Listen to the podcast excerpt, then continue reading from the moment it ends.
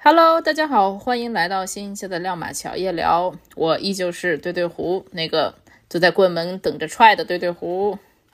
Hello，大家好，我们依然是 LGBTQIA friendly 的小野。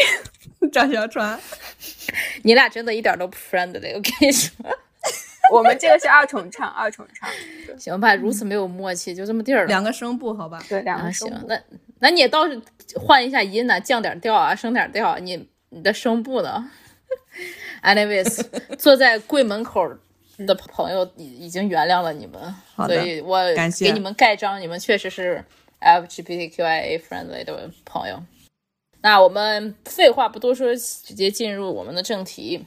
我们前两期节目呢，一期是给大家稍微科普了一下，就是关于 LGBTQ，对，稍微就是也就一个来小时吧，然后最后被剪到了三四十分钟。冰山一角，还有很多没有科普的概念。对这个话题，其实你要展开讲的话，能讲有很多，包括这个 LGBTQ 群体是怎么从我 Stonewall 的这个事件一点点去争取自己的利益，在这个途中都有很多的流血呀，有革命啊，对不对？任何这种争取利益的历史事件，它都少不了这种流血和牺牲。LGBT 群体也是一样的，所以说，呃，在目前来说，整个的大环境要比我们几十年之前是好很多。尤其是在呃西方国家，可能他们因为政治正确或者怎么样，也当然是因为这个性少数群体在西方做的这种抗争确实也是比较多，所以呃我们能感受到整个这边的这个 LGBT 的这个政治正确的氛围，起码是很浓厚的。也许大家在背后骂傻 骂变态，但是起码面子上都是必须得要过得去。呃，我们第二期呢，有幸也找到了我们的一些好朋友，聊了一聊他们的经历。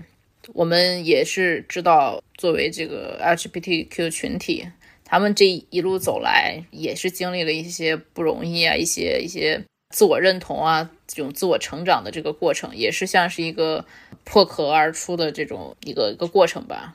虽然中间有一些彷徨心酸，但是最终的结果都从现在来看都是蛮好的，为他们感到祝福。那我们今天来到了第三期。我想跟你们俩聊一聊关于你们对于这个性少数群体的一个态度。当然了，你们已经在开头给出来了，是一个非常不太情愿的 friendly。friendly，对，就是比如说你们在学校啊，曾经上学那会儿啊，然后包括现在小船还在就是大学还工作嘛，也算是学校。然后小野也对已经工作了，就你们在同事啊、朋友啊。呃，还有社会上一些不认识人，你们对整个这个群体的这个态度是是什么样？就觉得无所谓啊，关我什么事儿，就爱咋咋呗？还是说，嗯，就是非常友好，会说愿意为他们的这种什么平权啊什么去发声？态度就是非常 friendly 啊、你具体的怎么表现？我觉得有点割裂，就是学校其实整体的氛围，大家应该能理解，就是在经历了这个高等教育过程中，其实人的包容度、认知度是有上升的嘛。然后，其实你对于不是你圈子的人，首先可能你就是不了解，然后但你也不会去诋毁他们，就是有一种嗯存在即合理的感觉。但是因为我上的学校又比较特殊，就是它男女比例稍微有点失衡嘛。那在这种情况下，其实我肉眼可见的就是男同性恋是比较多的，包括我在那个学生宿舍的那种公告栏上看到过，就是 LGBT club 的那个招新。就是他们应该不是一个官方正式的社团，但他们确实有自己的一个组织。嗯、然后我也是听到一些其他的朋友可能说，就是像这种组织在高校里，他们就是其实是比较私密的嘛。就如果你不是这个群体，你是不知道他们是怎么样的一个活动的，或者你身边如果没有这样的一个朋友，对，所以我理解他们是自己在运作的，然后可能并没有受到官方的一个认可。因为大家理解，就是学生社团实际应该是在这个团委啊，什么有备案的这种才能够公开招新的。嗯、对，所以如果你单独的这种就是贴 poster 这种形式，可能就是一个比较、嗯、灰色地带的感觉，私密的这样的一个运作。对，感觉也没过一两天就被撕了，因为不允许在公告栏乱贴嘛。对，但是我肉眼可见的是，确实有他们在学校里，包括一些亲密行为啊、拉手啊这种，其实我都有看到过。我当时觉得就是 OK。就有点被惊吓，因为我那天就走错楼了，就是我们男生楼、女生楼肯定都是分离的，它可能两个楼前后挨着，但可能一个是男生楼，一个是女生楼。我走到男生楼了，然后就前面两个人突然开始拉手，然后就开始 hug，就是懂吧？就是就有点 shocked，但是我觉得 OK。你遇见一对异性情侣突然在你面前 hug，你不惊吓吗？啊，我 shocked 倒不是因为他们这个行为，而是因为呃，我之前可能确实没有见过他们在这种比较 public 的地方有这种行为，这也不算特别 public，对吧？嗯，就像小船说的，就是你如果见到一对异性情侣，你看就就不会觉得很 shock，但如果是一对同性情侣，你会觉得之前没有这样的事情发生在你的生活中。对，之前我知道学校里有很多他们存在，但我不知道他们存在在哪，他们怎么运作的。但那天我亲眼见到了，我就觉得哦，他们真的存在，就觉得。竟然是真的。以前只是一个传说，然后你现在看到，对，就是我们就比如说男女比例七比一，然后三对情侣，一对几，对，类似这种，对。然后，但我在学历增长一部分，就是那个环境，我觉得占比会更高。就大家知道有一个就是软件，就如果你开启的话，你在那个学生宿舍，就基本你在你们同层都会发现很多。就是我听一些男生朋友讲，整个态度呢，你就觉得也是，就是跟你没啥关系，就反正就人家是人家的生活，人家有人家的权利，不影响你就好。嗯，我觉得研究生时期好像就是有点变，就我也换了一些学校嘛，对，就有点就是调侃的意味会更多一点。你们会就觉得。也不是单纯的好奇，或者说你想去验证他到底是不是，就会有这种。那不就是好奇吗？就你觉得有一个人他有一些 奇怪的举动，对，你会大家都想去验证他到底是有什么奇怪的举动。嗯，我觉得这好像有点不是特别的 respect。我现在反思，可能是有点这个倾向。当然你验证了之后的，大家就是倒也不是歧视啊，就是对于验证了自己的观点而感到开心这种。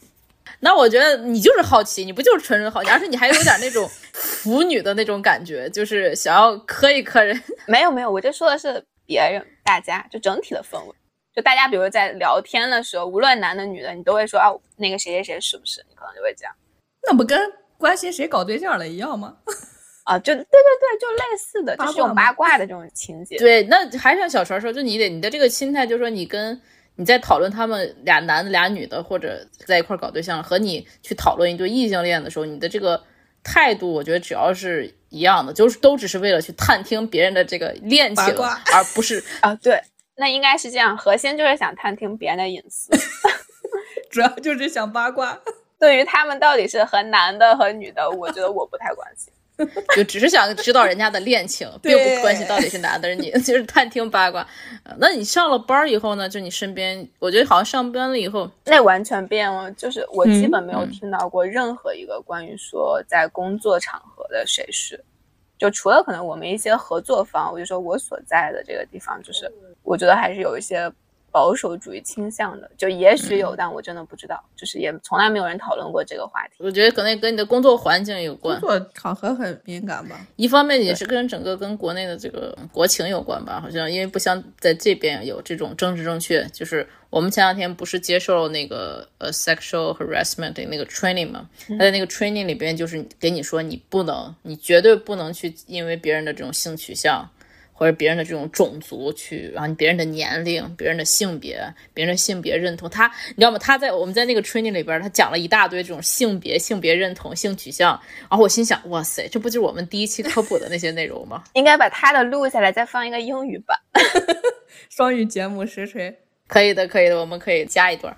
然后他会有很明确的，就给你在提到，就是在你这个工作环境中会给你去有这样的一个培训，会给你提出来。但是我觉得可能国内的话。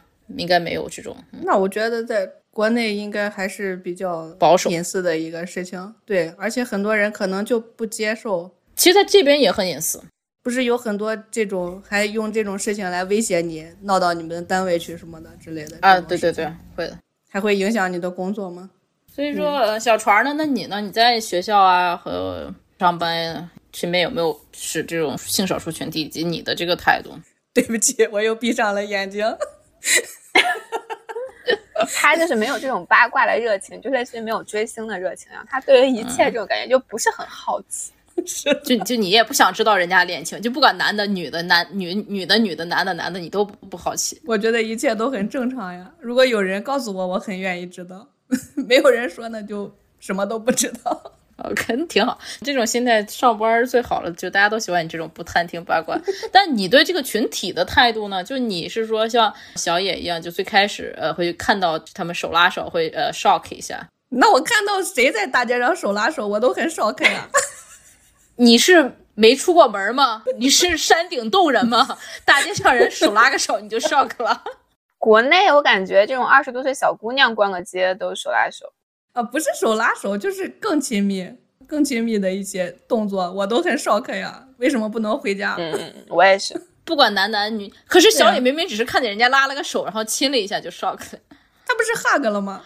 哦，你是看见人 hug 了一下，就人家都没带亲的，光 hug 了一下。哇，那那个有点过了吧？那毕竟在摄像头下面，好吧？哇塞，都不能 hug 了吗？每一个门洞外面都有摄像头啊。我想知道现在国内今夕是几何？哇塞，感觉一回到一九 一九九零年，怎么 hug 一下都不行。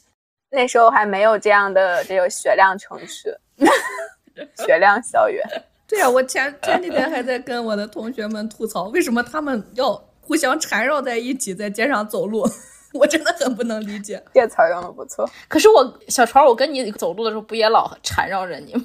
那也没有缠绕成螃蟹呀。所以大家可能对你们也投来异样的目光。当局者迷，有可能有，但是我俩也肯定也都闭上了眼睛。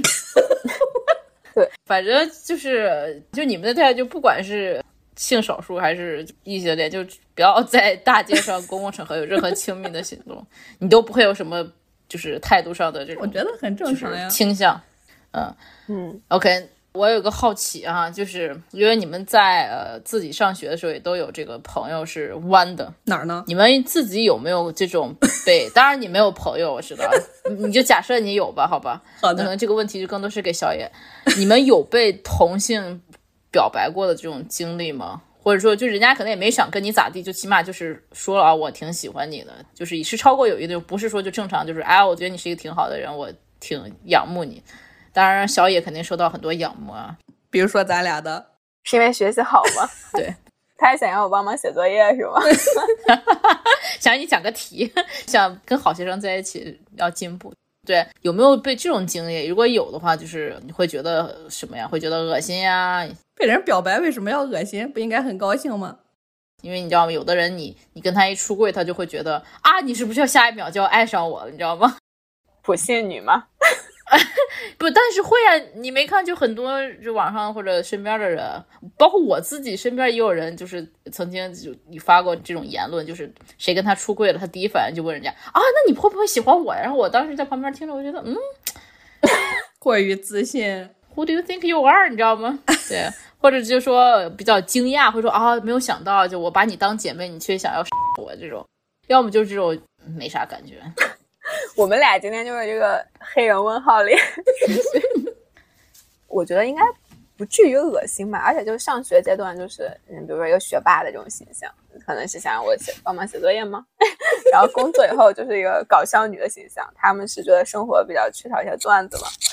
核心就是应该 disgusted，应该不至于，对吧？嗯嗯，因为我觉得就可能是人在。年少的时候，你很难区分特别就是具体的这种情感，就比如说是钦佩啊，这种仰慕啊，或者说是喜欢，就可能就但都是一些比较就是正向的一些情感，所以他通过一些语言啊，或者是书信的形式表达出来。嗯，那就像我们对待任何一个朋友可能传递出的这种情感的这种反馈来说，我觉得应该还是，我觉得我包容度还是比较高的吧。就是 OK 的，但是可能取决于自己怎么定义，因为就是任何的一个情感，它是一个双向的关系，就就就类似于一个男生向你表白，但你不喜欢他，你可能会觉得哦略微有点负担，然后但如果说也是一个你很感兴趣的一个对象，那这个时候可能就就成了。所以我觉得核心还是取决于个人这个主体怎么对对方的判断，而像对于这种很明确的性别或性取向，好像没有那么。明确的认知，因为可能因为我之前也非常长时间的也没有在这种感情关系中在被第三方的这种经历嘛，所以我就觉得很难判断。只能说从没有在亲密关系中的时候去想，那我觉得可能是跟他的性别关系是不大的，核心还是看个人对另一方的这种感觉。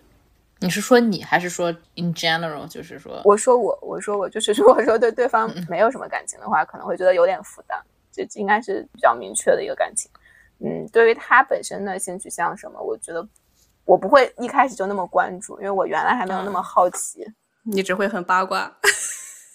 对，可能就跟那个沙僧差不多，我觉得想法上。怎么还莫名被 Q？沙僧是谁？嗯，你忘了我们的嘉宾谁呀？我就是你，你不会立刻就会开始思考深入的哲学问题。他为什么作为一个女性会喜欢一个女性，或者说他的性取向是不是不正常的？或者说，哦，如果我对他有点好感，我是不是不正常的？我觉得应该人不会在那个时候快速进行这些这种思维的一个反应。那最开始的反应肯定是我对他到底有没有什么这种特殊的感情。当然存在你说的，就是我只想和你做姐妹，但是你有别的想法，那可能就大家不 match 啊，那就就 over 了。那就照你说，那这种情况还是说是跟人有关，而不是说跟取向有关。是，我觉得是。那就是说，如果真的是有这么一个人，你很喜欢，你俩很契合，就说不定也可以试试，也也就可以试试。但是是在 available 的状态。现在 I know, I know. You guys are taken. I got it. I got it. Also，你的老公们都还在听这个节目。But you can try. Okay, I'll try. 这个双语节目越来越多了。然后小船呢？对不起，这次我睁大了眼睛，但是从来没有人跟我表白过。那我要来给你表白了，小船，小船，我已经爱慕你很久了。好的，快来吧，表白加一。你好，你快告诉我现在你什么感觉？恶心！快来吧，咱们可以幸福快乐的生活在一起，三口之家。OK，那你想象一下，他想象不来，想象不来。对不起，我的精力太匮乏了。好，拜拜，下一题，这跟你没法聊下去了，简直。不是啊，我觉得有人跟我表白，不应该很高兴吗？我竟然受人喜欢。那你看来确实是一个海王体质。嗯。真的假的？那为什么没有人向他表白呢？关键是没有人喜欢。我不是喜欢你，我不都跟你表白？大家不喜欢搞笑女。我再说一遍，在当代社会，对呀，搞笑女没有爱情。嗯，我懂的，也没有人跟我表白过。这也是我现在的一个观点，真的，你要是一个搞笑女，是真的没有爱情。对呀，我已经验证了，从小到大都没有人给我表白。我也没有，我也没有，所以咱俩互相表个白吧。好的，让彼此感受一下。我纯纯的搞笑女，好不好？哇塞，从小搞笑到大，我越来越搞笑。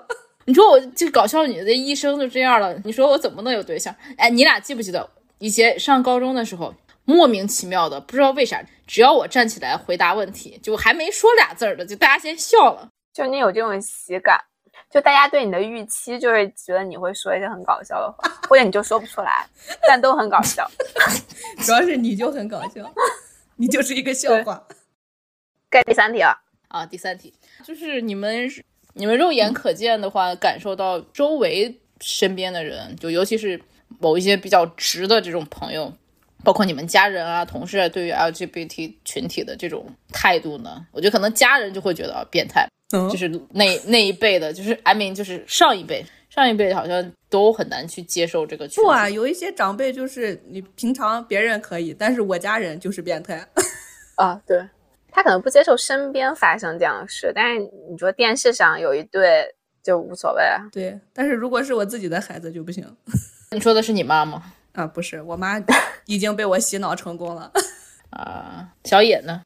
对对对，他就是有有那个代际差异。我觉得现在越年轻的小孩儿，零零后什么，反而就是越包容和开放。然后咱们这个就属于比较就是中间档的，可能有些人很 OK，然后有些人还是有点抵触的。因为我知道有一些直男朋友，他们会觉得 gay 是比较恶心的，特别是如果说对他们有一些亲密的肢体接触吧。但我觉得这种也不一定是人家就看上他了，但他们会觉得 就是普信男。感觉不是太好吧？他们也会通过言语表达出来。对，然后整体女性好像还是比较温和的吧，至少没有什么特别激进的这种反女同的，在这身边是没有。而且我觉得好像有一个趋势，就是那个 lesbian 会比 gay 更低调一点。其实我们很难识别身边是不是有一个比如这样的朋友或者同事是 lesbian，但是 gay 可能就相对，如果他是，他又有点更容易看出来。不管是半出轨还是出轨，但有点人尽皆知吧，对的那种感觉。还是有或者说是所谓的标签化，嗯嗯，他们好像自己就是有给自己贴标签的这个倾向，倒也不是大家刻意给他们 tag 上去的。嗯所以说整体，呃，我觉得就是就核心是跟代际有关，另外就是可能跟个人的一个生活环境啊、教育背景都有一点关联。嗯，有没有那种就是比较极端的那种公开表达自己对 LGBT 群体的这种厌恶啊、反感啊，就是很强烈的这种态度？因为好像很多大部分还是说，就是像你们说的，就只要不是我身边人就无所谓。但是有一些可能比较极端，像我刚刚说，就很明显公开觉得啊你很变态、很奇怪，就是有没有体感到身边人有这种倾向？主要还活在互联网上吧，我觉得就特别身边的好像没有这种特别极端，因为我觉得这种特别激进的人，他们在性格上都有一点小小的问题，所以可能也是就你本身的交友圈也把他们都屏蔽了。但网上我觉得还是挺多的，那就不算身边。就我记得之前有那种 帖子，比如说曝光这个男同可能一些滥交的这种新闻嘛，然后其实你看那个下面就基本就全是骂的什么 gay 啊这种。嗯，那都不算身边。那我认为他们这些账号背后肯定是真实的人，他们心里也这么想，他们确实觉得很恶心。那这种人肯定什么都骂呀。也是，所以我刚才也突然想到，就可能还是说这个话题也比较敏感。其实有就身边的人是有这样的想法，比如说同事啊什么的，但是可能在日常生活中也不会去刻意的聊到这种事情，所以也很难判断。对，还是说整个这个氛围吧。其实包括我们这在美国这边也是，虽然就是比较开放，就是政治正确上的比较开放，但其实如果我觉得你真的要出柜的话，可能你身边的那种闲言碎语也不会少。对，所以就说，其实，在工作上的话，也没有必要去去。而且如果我身边的人公开向我表示出来他不接受的话，我就不跟他玩了。所以我身边没有。啊，对，就是你已经就是直接这个有个系统就把他们就筛掉了。是的，嗯，那你是很很 friend。而且国内好像还没有把这个就是声援性少数作为一个完全政治正确。我个人感觉啊，嗯就是倒没有这种风气，所以大家你在每一次公开宣称一些时候，你必须说你是 LGBT friendly，没有这种要求。对，嗯所以我觉得反而能够更真实让大家表达观点，就是你不喜欢就不喜欢。那一旦说它确实变成了一个所谓的，就是你必须这样做，你才是符合社会主流价值，可能大家就会隐藏自己的这种很负面的嗯对他们的情绪。所以现在反而是一个很真实的，你就可以看到有人就是觉得这种行为很恶心，他嗯，违反了这个，比如说人类应该就繁衍后代的这种历史嗯使命啊，这种。那还有很多人都觉得你三十岁不结婚也很变态呢。那我马上就要变态了，同志们，你们那个请留意，我明年就要变身了，好的，逐渐沦为变态，我是蝌蚪吗？要变青蛙？王子变青蛙。变成寡王，呱呱。从蝌蚪变真寡王是吗？你还挺有梗的。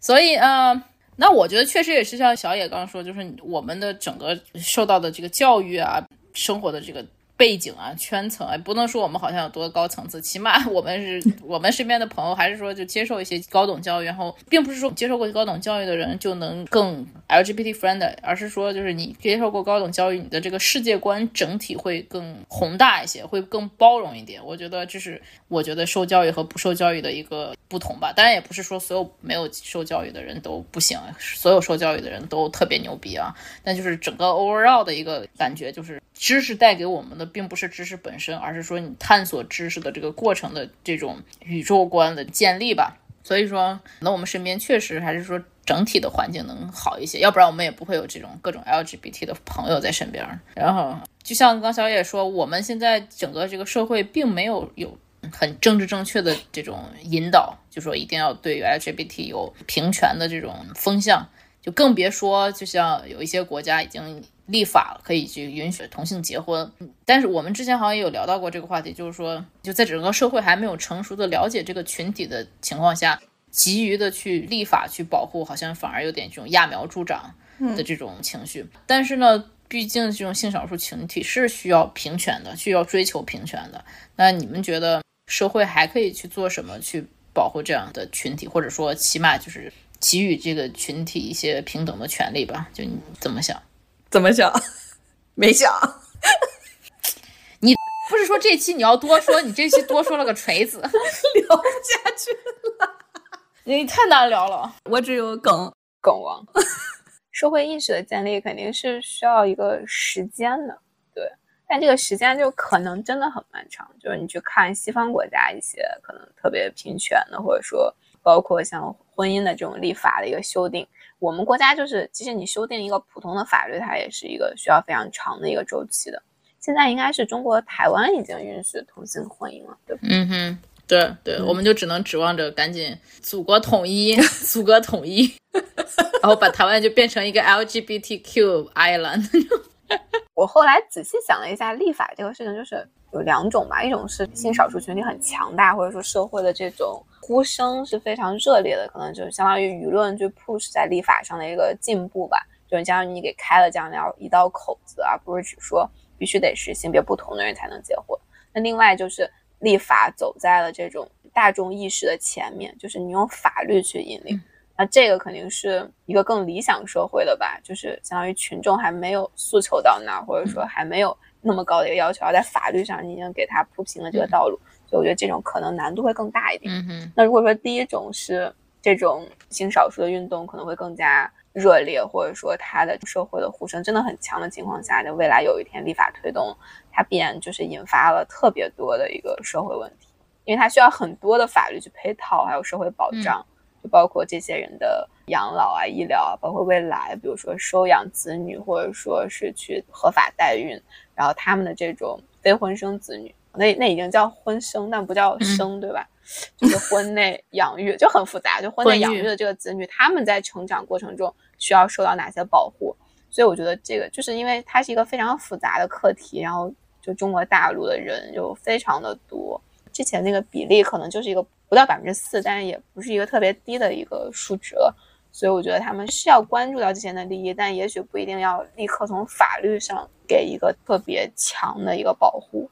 嗯，对。但我我这样说，可能因为我个人代表了性多数，因为我的欲求没有那么的强烈，所以导致可能我有这样的观点。主要我会觉得它的复杂性，所以认为它可能就是道阻且长。我觉得还是加强科普吧。对你如果去科普的多了，就是毕竟就从基因的这个角度来说，就大部分人还是说是是异性恋的。嗯，那你就没有什么好担心的。如果就是因为那百分之几的那个人的原因，你会担心这个繁衍工作进行不下去？我觉得。你从基因的这个角度上，你也没有必要去担心那么多。那你反而你给人就是你捂着盖着啥也不说，你反而会更容易激起人的好奇心。其实人反而是这样子的。怎么讲？这个世界上，尤其这个现在网络环境这么发达，想要去知道的人，他怎么都能知道。你这种硬捂着的话，我觉得不是反而更激起人的好奇心？就我查不到，那我就去试一试。我既然查不到这种相关的东西，我好奇，我身体力行，我去试一试，也有可能。所以我也觉得，就是说，我可能这个事情真的很复杂吧。之前不是说避孕套的广告都不准上电视吗？但是流产的广告天天播，我就非常不理解。对呀，所以我觉得这些事情应该是很复杂的。对，我觉得这应该是更正常的一件事情啊，这都不可以说的。所以不懂啊，我也我不懂。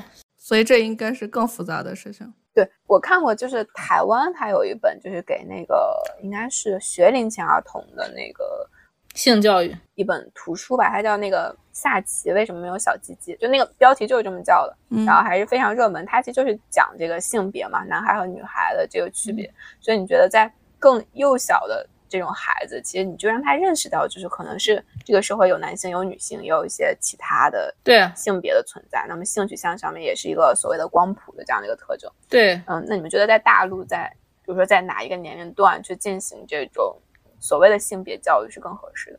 其实现在有一些这种什么生理卫生教育，其实应该是在小学的时候就有，但是好像还没有涉及到这个性别、性别认同啊这方面。在咱们更小的时候，连这些生理卫生都很少呀。我觉得现在这个性教育才逐渐在发展吧。嗯，你不能期待它很快已经达到咱们希望的这个程度。我觉得，其实我就在想，其实应该是先进行性别教育，然后才是所谓的性教育。他现在就是有点。本末倒置，甚至是根本没有性别教育。他觉得你是男孩，你就应该认识到你是男孩；女孩，你就应该认识到。然后男孩和女孩以后就应该在一起。他现在就是这种主流价值观的一个引导。对这个主流价这个问题，就再讲下去，其实这就容易讲的很大了。我觉得咱们刚才说到的这些，应该是在之后的很多步才能走到的一个地方。所以就哎，我们就期待吧。那你们觉得在家庭教育的环节，你会不会更早的给孩子进行这种性别教育的这种？我肯定会，就是还是看你个人，这个孩子的父母的层次见识到哪一块儿。你像如果所有的父母都是嗯被一样的这种教育出来，都只是认认识到性别只有两种，取向也只有一种，他怎么给自己的孩子去做这样的教育？就像咱们之前不是也说，咱们的上一辈其实能意识到这些事情的人很少，但是咱们这一辈做了父母之后，肯定情况会变好，嗯，就一代会比一代更好吧？这个情况就是这样。一代更比一代强。嗯，我觉得有一些年轻父母可能就是担心我给他讲了这些，反而让他质变了。他本来根本就不知道，或者说他就不应该接受这种非常小众的非主流的价值观。他们可能有这种恐惧的心理。但我想说的就是，不会因为他不知道，他就 嗯嗯，他对自己的内心或自我的认识就会发生改变。就那些东西可能就是与生俱来的，已经确对定。所以我觉得在科普、在知识的传播上，可能家庭要比学校发嗯挥一个更早的这样的一个普及和教育的作用。我们就期待吧，从我们这一代开始和我们的下一代，肯定会变好的。对，一点点那。所以你现在要有一个孩子，你要从自己做起，开始教育你的孩子变得更好。从点滴做起，可是我可以教育别人家孩子呀，那你可能会被打。对，给人家娃教跑偏了。我教育你俩孩子不就完了？那我自己会教育的。你要教育一个两个博士的孩子吗？嗯谁给你的这个 自信？你这博士这参与感都不强，这三期了，加起来能说个五分钟的话没？胡说，我已经比上次说的多多了，好，谢谢你啊。对我听了第一期，没说话。可能不超过一分钟吧。所以你不觉得他们这个博士俩夫妇需要别人来教一下自己的孩子吗？等我有了孩子，叫他来当嘉宾，好吧？那我们连续三期呢，都为我们这个骄傲月带来了特别的专辑，希望听众们能喜欢我们的这个主题，也希望听我们节目的朋友呢，不管你是 LGBT 群体中的一个，还是说你身边有什么就 LGBT 的朋友，或者你就是还处在 LGBT 恐惧的这一栏，都希望听完我们的节目，希望你对这个群体有更多的了解吧，然后能引发一些您的思考。都是好的事情。嗯，呃，像我们整个社会呢，也不期待说所有的变化都在一夜完成，但是我们能看到整个的这个发展的趋势都是非常积极向上的。也希望，嗯，不光是性少数群体吧，每一个少数的这种群体都可以在一定程度上得到自己的平权，然后都能得到嗯互相的尊重。对，希望所有的这个 LGBTQIA Plus 朋友们都能够骄傲越快乐，然后那你们每个月都要快乐，然后希望每一个独立的个体都能 be proud of yourself，不管你是怎么样的一种与生俱来的状态，或者是因为后天的环境发生什么样的改变，其实都应该为你这个独立个体而感到骄傲。再放一下那个 BGM 吧，我们都一样。有啥不一样？不一样，都一样。各样的欢乐都一样，也一样。所以没有啥要说的，小川。对，我觉得每一个人都不应该为这种你觉得自己跟别人不一样有什么负面的一些情绪。有啥不一样？我以为你要唱歌了，又来了。可以放 BGM。啥不一样？对，然后就是希望大家多去看，多去了解，不要急于去否定任何和你认知不一样的事情。而且我们也相信，从我们长大了开始，这个整个社会的一个环境都会变得越来越好。希望等到明年六月的时候，我们再来讨论，可以发现确实变好了。嗯，如果我们明年六月这个节目还在的话，OK。应该还会在吧？如果没有因为拖延而失败的节目的话，似乎没有人发现我们这个月只有三期。没有，并没有人发现。嘘不要说出来。OK，谢谢大家的收听，呃，我们下期再见，拜拜拜拜拜拜。